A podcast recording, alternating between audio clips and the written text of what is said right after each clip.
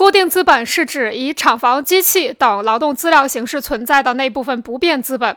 这部分资本是按照它在丧失使用价值时所丧失的交换价值的比例，把价值转移到产品中。作为固定资本的劳动资料，一旦进入生产领域，就长期固定在生产过程中。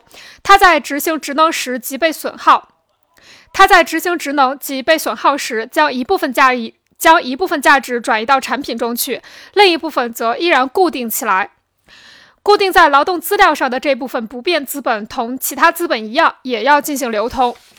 因为全部资本价值都是处在一种不断流通的过程，因此从这个意义上说，一切资本都应该是流动资本。而这里的不变资本的流通是一种独特的流通。首先，这部分不变资本不是在它的使用形式上进行流通，而是在它的价值上进行流通。其次，这部分不变资本的价值流通是逐步的一部分一部分进行的，流通的价值量与它转移到作为商品进行流通的产品中的价值量相一致。在在执行职能的全部时间内，这部分不变资本的价值总有一部分固定在劳动资料中。正是由于这种特性，使它成为固定资本。固定资本独特的流通形式形成了它独特的周转方式。固定资本价值流通的独特性表现在。固定资本因损耗而在实物形式上丧失的那部分价值，是按照它的损耗程度，逐渐的一部分一部分的转移到产品中去。这一部分价值是作为产品价值的一部分来流通的。通过流通，产品由商品形式转化为货币形式，固定资本转移到产品中的那部分价值也变为货币。但是，固定资本中还未转移的那部分价值仍存在，仍固定在它最初的实物形式上。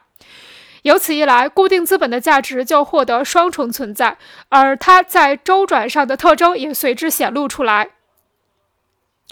固定资本的价值转化为货币，是与它的价值承担者商品转化为货币同时进行的。但是，固定资本由价值形式再转化为实物形式，是与商品再转化为其他生产要素分别进行的。确切来说，是由它本身的再生产时间决定的。在此期间，劳动资料已被损耗掉，必须以同一种新物品来代替。